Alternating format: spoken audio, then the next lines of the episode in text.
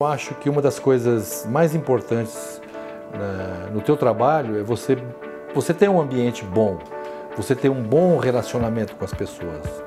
E isso você só consegue se você tiver, porque é uma mão de, de, de duas vias, né? São duas. É, respeito você tem que dar, né? E, e, tem que ser merecedor do respeito. Então, é, eu aprendi muito que você pode é, desenvolver um trabalho com, com, com sucesso se você se organizar com as pessoas e principalmente ter respeito. Principalmente com as pessoas que são, é, talvez tenham cargos menores, os mais humildes, né? Eu acho que você tem que tratar as pessoas com, com, sem distinção. Conta certa é, é, aquilo que te traz amizade boa, essas são as contas. E é isso mesmo, né? Eu carreguei isso pro resto da minha vida.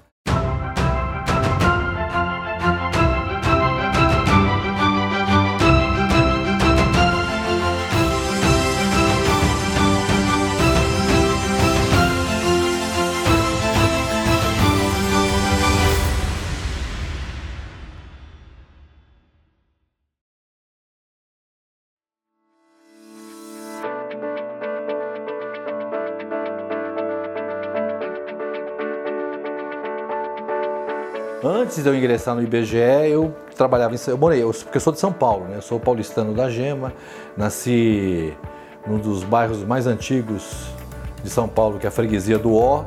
Nasci, na, nasci em casa, aquele tempo a gente a parteira ia em casa e, e fazia o parto lá, né? E nasci na freguesia do Ó e me criei, cresci na zona norte de São Paulo, ali Casa Verde, bairro do Limão. Meu pai comprou uma casa no bairro do Limão. E eu cresci lá. As minhas amizades que eu tenho até hoje eu fiz na época de colégio. Eu tenho amigos que fizeram ginásio comigo, né? Aquele tempo era o ginásio, né? Que equivale ao primeiro grau, né? Hoje. Mas eu tenho amigos até hoje no Facebook que a gente se fala, que a gente troca e de vez em quando faz uns encontros, né? Mas eu cresci dentro de São Paulo, né? Meu primeiro emprego foi como office boy eu fui trabalhar num escritório de contabilidade e, e o contador lá era um italianão, grandão assim, né? Um cara muito legal. E, inclusive eu fiz uma crônica eh, sobre essa, aquela, o dinheiro, lembra que eu falei do, do, do, do troco, do dinheiro, né? É, e foi com ele que aconteceu isso, né? Que ele me falou que as, é, as contas certas trazem as boas amizades, né? Que um dia eu fui dar um troco para ele de um, de um, ônibus e ele falou não, é, a conta certa é, é, aquilo que te traz amizade boa, são as contas e é isso mesmo, né? Eu carreguei isso pro resto da minha vida. É, aí de, de office boy eu passei para auxiliar de escritório, fui trabalhar em outras firmas né? Fui trabalhar até no departamento pessoal, aí entrei no departamento contábil de uma empresa grande em São Paulo. É, trabalhei um ano e aí alguém lá do escritório, não lembro, lembro um amigo meu falou, oh, IBGE está contratando pessoa para fazer o censo, isso em 1980. E ele falou, não, vai lá no IBGE e tal, faz o... E eu fui, eu estava já cansado de trabalhar, porque eu trabalhava no escritório de contabilidade, era uma coisa muito mecânica, e mecânica mesmo, porque tinha uma máquina de contabilidade que era desse tamanho.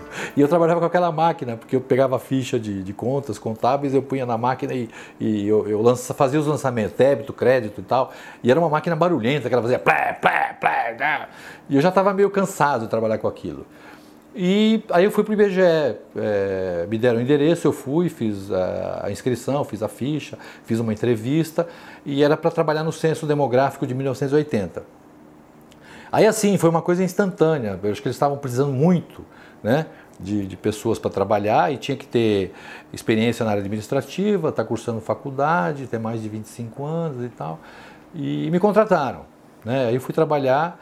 É, para tomar conta de um posto de coleta, porque o IBGE é assim, o IBGE é dividido em setores, em distritos e tal, e dentro de cada distrito tem um, tem um posto responsável por uma área. E eu fui trabalhar como responsável pela, pela, pelaquela área, né? Eu tive que dar treinamento, eu tive treinamento, tive que repassar treinamento, tive... Então a minha vida fez assim, né? Virou de ponta cabeça porque eu comecei a fazer coisas que eu, que eu não tinha feito e nem sabia direito como fazer. E o nosso trabalho era um trabalho de convencimento, né? porque muita gente se recusa a dar informação. Hoje é, está pior, né? Hoje as coisas são bem, bem mais difíceis, né, para quem quer fazer pesquisa domiciliar. Mas naquela época a gente até tinha uma forma de, de abordar, porque em pesquisa o segredo é a abordagem. Né? Se, você, se você não faz uma abordagem boa com o informante, é, você perde a entrevista. A gente fala que queima a entrevista. Você chega na casa do, do, da pessoa para fazer a pesquisa, fazer, se você chega de, de, forma errada, você arrogante, você queima a entrevista, nunca mais você, nem o Papa, se for lá, consegue a entrevista, né? Então é muito importante você abordar a pessoa, você fazer esse você criar um vínculo de, de, de de amizade e de confiança, né? Porque quando o informante tem confiança no, no, entrevistador, ele fala tudo, né? Ele começa a contar até coisa que você não perguntou, né? Família da minha esposa é daqui, de Adamantina, então ela sempre quis vir embora, sempre quis voltar, né? Aí surgiu a vaga em Tupã, né? A gente teve a oportunidade de. A gente fez vários pedidos, mas não, tinha que ter vaga, né? E aqui em Tupã vagou, porque um rapaz aqui faleceu, né? Um que tinha, trabalhava na agência. E aí sobraram, tinha uma vaga, ele faleceu, aí sobraram duas vagas, né? Aí o nosso chefe lá em São Paulo falou: vocês querem ir para Tupã? Aí eu agarrou com as duas mãos. E eu vim para Tupã, né? eu paulistano da gema, acostumado com aquela doideira toda, né? no fim vim para a vida interiorana. Né? Mas é... o pessoal pergunta, você acostumou? Eu falei, bom, acostumar com coisa, com coisa boa não é, não, é, não é difícil, né?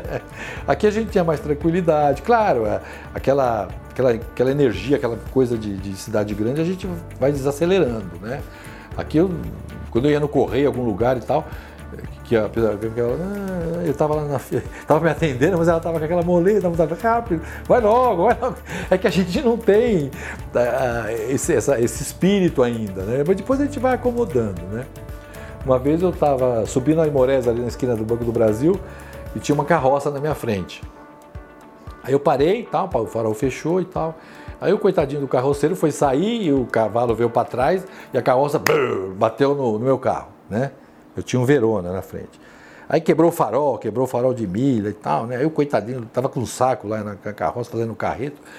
Ele saiu lá todo sem graça, né? É, aí veio, aí apareceu um polícia, um PM. Aí ele queria fazer uma ocorrência, tipo uma batida no, no trânsito. Eu falei, não, vou fazer nada e tal. Aí o cara ficou todo sem o carroceiro. Eu falei, não, vai embora, pega as tuas coisas, vai. Coitado, tá fazendo um, um carreto para ganhar, sei lá, 5, 10 reais, né? Vou cobrar o quê dele?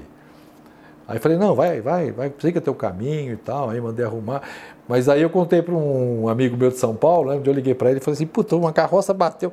Aí ele falou assim para mim, isso é um privilégio, sabe? Alguém bateu, uma carroça bateu em você no interior de São Paulo, isso é um privilégio, né? E na verdade é assim, né? Eu acho que é, as coisas aqui no interior, elas são mais é, fáceis, né? E mais simples de você resolver as coisas, né?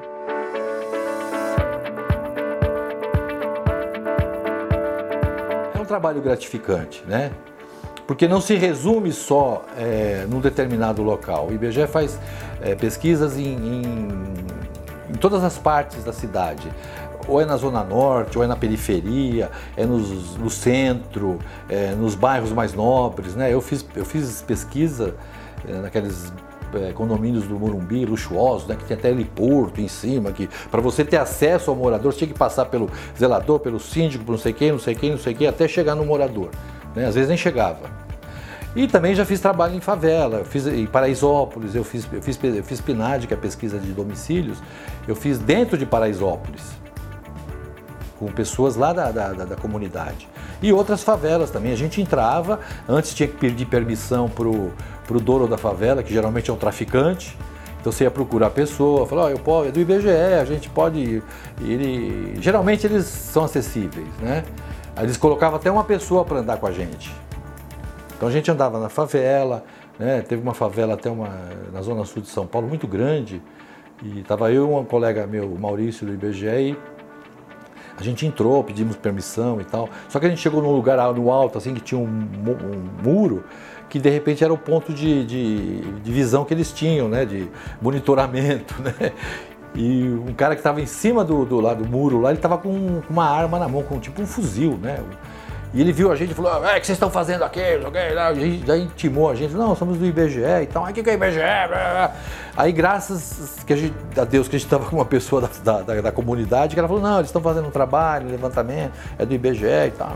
Ainda o cara falou, ah, então tudo bem. Aí o Maurício, meu colega, estava com um maço, é, dá um cigarro aí para mim.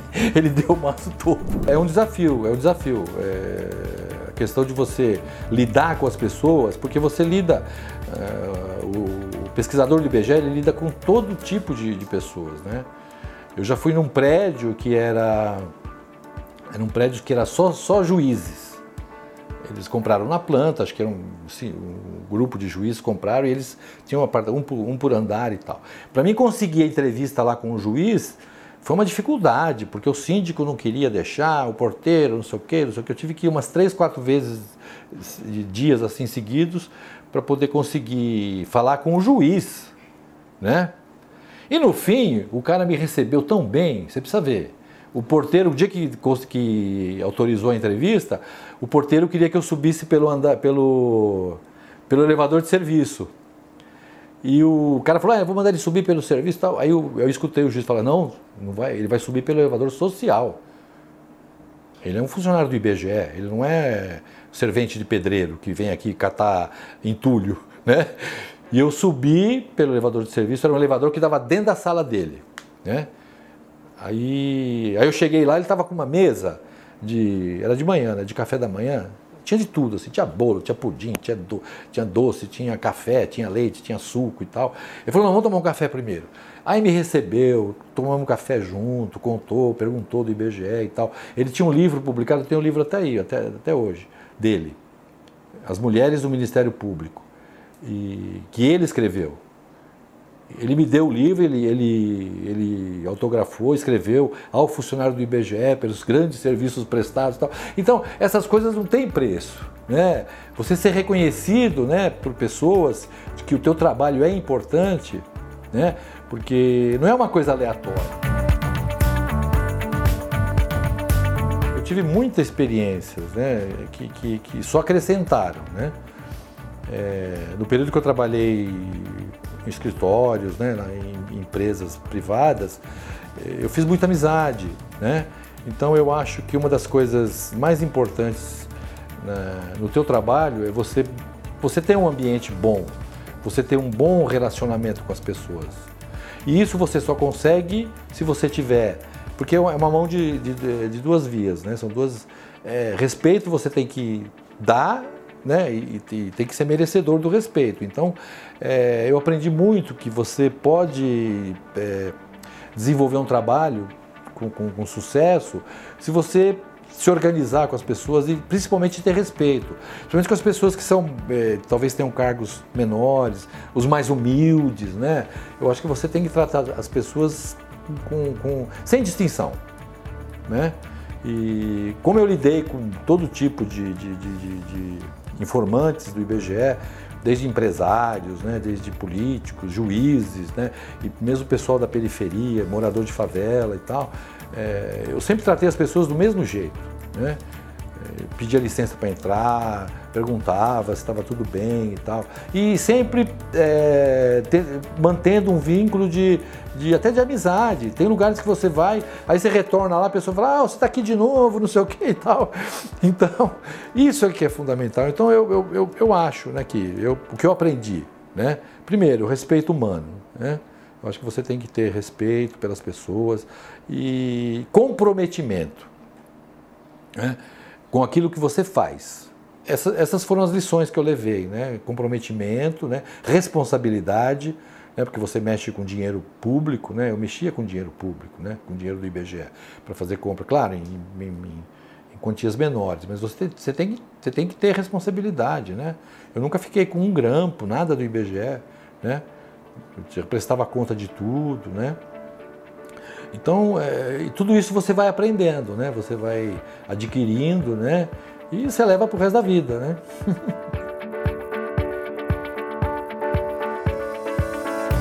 Tem várias, né? Que, que marcam muito a gente, né? De, tem histórias tristes, né? Que a gente vivenciou junto com, com o formante, né? Tem histórias engraçadas, né?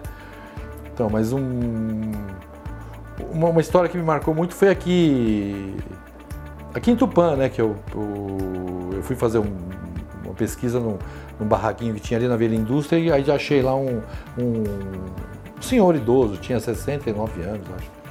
Ele morava sozinho. A casa dele, ele morava numa, numa casinha abandonada lá, não tinha luz, não tinha nada. E aí eu fui lá fazer a entrevista com ele. E ele é muito era muito humilde, né? Ele, ele, ele vivia varrendo rua, limpando o jardim para arrumar uns trocadinhos. E eu fui pedir o documento dele para saber a idade, né? Aí ele foi lá dentro, trouxe um papel tudo amassado, assim, certidão de nascimento dele. Não dava nem para ver que, que, que, data ele tinha nascido, não tinha nome direito da mãe e tal. Aí eu, eu falei, mas se eu não tenho documento, não tinha documento. Ele não tinha carteira de trabalho, ele não tinha identidade, ele não tinha nada, só tinha aquele papel. Aí eu fiquei assim, fiquei muito tocado né, com, a, com a história dele, né? É, aí eu peguei aquele papel, aquele certidão de. Aí eu vi lá que era do de Minas Gerais, de uma cidade, Monte, Montes Claros de Minas, né, o cartório. Aí eu cheguei em casa, peguei, anotei, peguei, liguei, aí peguei, procurei na lista, né? É, aí liguei para o cartório, né? Aí falei com o cara do cartório, expliquei a situação, falei, olha, o, o, senhor aqui ele não tem nada, e eu acho que ele tem direito àquele LOAS, né? Que é o, o por causa da idade, né? Aí o cara falou assim, ó, me manda a certidão dele, que eu vejo o que eu posso fazer. Tá. Aí pus no envelope, peguei, roubei a certidão dele, pus no envelope e mandei. Aí o cara me respondeu, mandou, falou, olha, é, realmente não, não tinha, não tem o registro dele, porque isso aí era feito no meio da rua, pelo, pelo cartorário, pelo escrevente, então eu não tenho nem o livro de, dessa certidão. Ou seja, ele não existia. O cara não existia, ele não tinha nada, né? Aí o cara falou: Ó, eu vou te mandar uma declaração, você vai aí no, no cartório de Tupã, você pega duas ou três testemunhas e tal. Aí o cartório de Tupã faz um registro para ele, tipo um registro de nascimento. Foi o que eu fiz, né? Tal. É, peguei, ele tinha uns amiguinhos lá que ele conhecia, levei lá o pessoal. Bom, formalizou, ele conseguiu o, a certidão de. Não, eu tinha que pegar uma, uma assinatura do juiz da comarca, aqui do juiz de. Então o cartório fez o papelado e falou: você precisa pegar a assinatura do juiz. Eu falei, tá bom, eu vou lá no fórum. Aí fui lá no fórum, né, preparado, falei, agora tem que argumentar com o juiz, sei lá como é que esse juiz vai. Mas olha, foi uma coisa tão impressionante, Pamela. O, eu, eu bati na porta, entrei lá, o, o cara me levou lá na sala dele, onde ele ficava, eu bati, ele saiu lá. Aí eu falei oh, doutor, eu preciso de uma assinatura aqui, aqui, assim, assim, assado e tal. Ele não questionou, ele não perguntou, ele não falou nada. Ele falou, onde é que eu assino? Eu falei, aqui, ó. Aí ele, então, aí eu levei no cartório, Aí fizeram a certidão de, de nascimento dele, depois de não sei quantos anos. É, aí ele tinha o cabelo assim, tudo meio todo e tal. Aí eu levei ele no barbeiro, fiz ele, fiz ele cortar o cabelo, tadinho. Tirei fotografia dele, levei ele no Ministério do Trabalho, tirou uma carteira de trabalho com foto. Então ele teve um documento, pela primeira vez na vida dele, ele teve um documento com foto. Né? Aí ele conseguiu, levei ele no INSS, a a, assistente social deu entrada lá para ele, ele não sabia escrever nem ler. Então ele fez tudo com o polegar. Aí ele fez o requerimento e tal. No mês seguinte ele começou a receber um salário mínimo do Luas, né? E ele queria me dar. Eu, o dia que eu fui lá saber como está tudo certo, ele falou: "Não, eu vou receber, eu vou te dar o primeiro primeiro salário que eu receber, eu vou te dar". Eu falei, dar para mim? Para quê que você vai dar para mim? Arruma a tua casa, manda ligar a água, entendeu? Gasta com você. Eu falei, agora você foge de amizade, de, de gente que vai ficar em boteco tomando cerveja com você, agora você tem dinheiro, né? Ele deu risada. Então, é, essas, essas histórias é que mexem com a gente, né? Que deixam a gente. E a gente vai fazendo isso assim, espontaneamente. A hora que você vê, você já fez, né?